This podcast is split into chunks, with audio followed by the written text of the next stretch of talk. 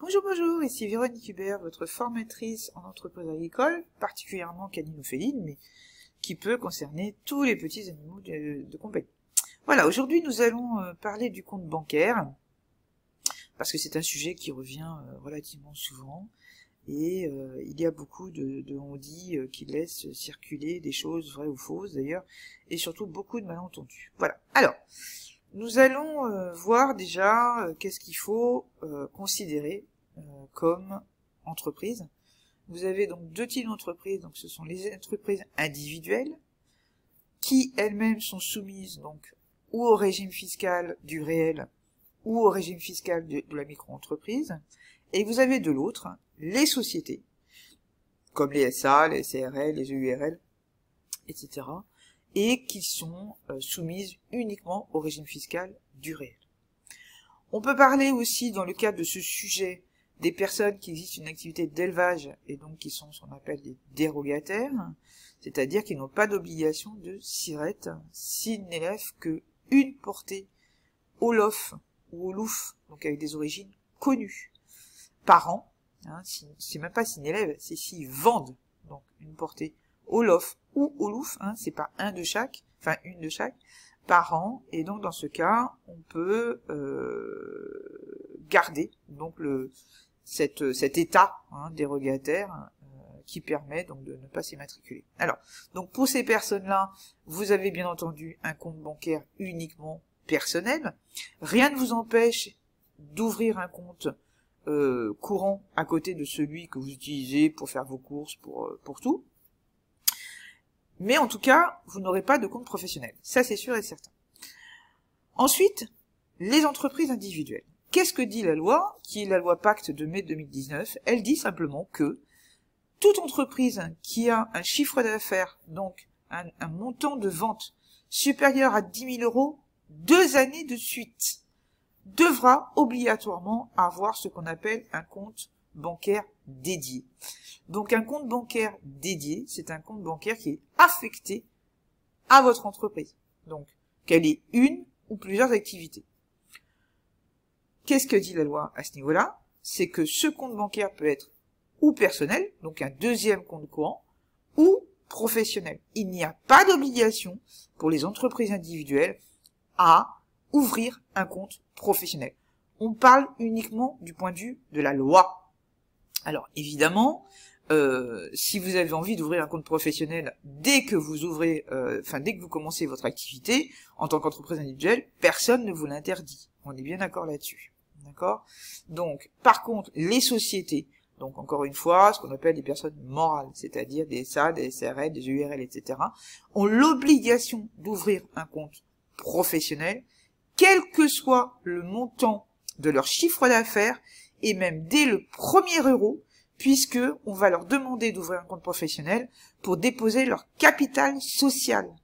D'accord? Voilà. Donc pour les entreprises individuelles, compte pro ou perso, donc à partir de deux années de suite à 10 000 euros de chiffre d'affaires, et donc c'est bien du chiffre d'affaires et pas de bénéfice. Hein, voilà. Les sociétés, elles, obligation de compte bancaire professionnel dès le premier euro gagné. Ok Alors, qu'est-ce que ça a comme, euh, comme coût, euh, cette histoire? Euh, Si vous ouvrez un compte courant, donc non professionnel, en général, il va être soit gratuit, soit très peu élevé, en tout cas dans les mêmes ordres de prix que le compte courant que vous avez. Ok? Bon.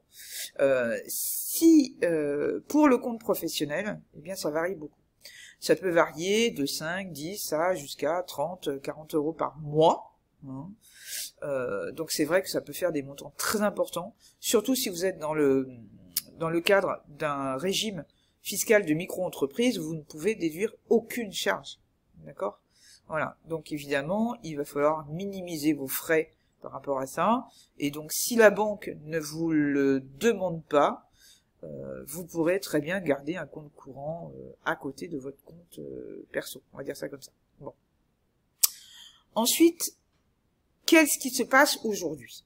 Le problème, c'est que les banques, obéissant visiblement à une loi européenne, commencent à exiger de plus en plus euh, que les personnes qui ont un SIRET, donc les entreprises, donc évidemment les personnes qui ont un SIRET, ouvrent un compte bancaire professionnel ou transforment leur compte courant en compte professionnel.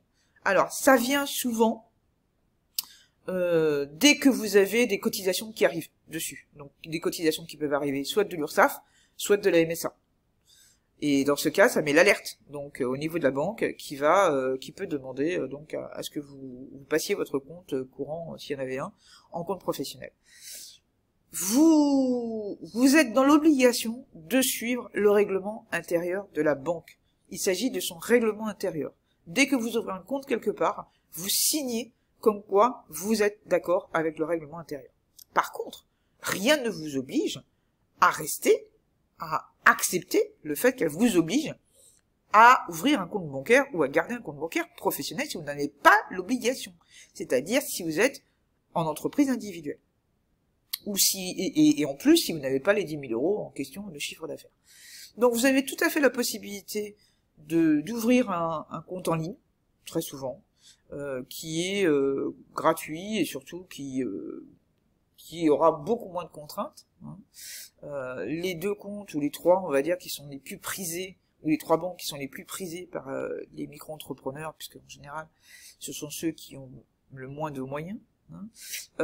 c'est Shine, S comme Sophie, H-I-N comme Nathalie E, ou alors N comme Nathalie 26, ou aussi euh, Boursorama. Hein, ce sont des, banques qui sont euh, très prisées, parce qu'en en, raison de leur coût assez faible, voire gratuit, et surtout de leur facilité euh, d'utilisation. D'accord? Voilà.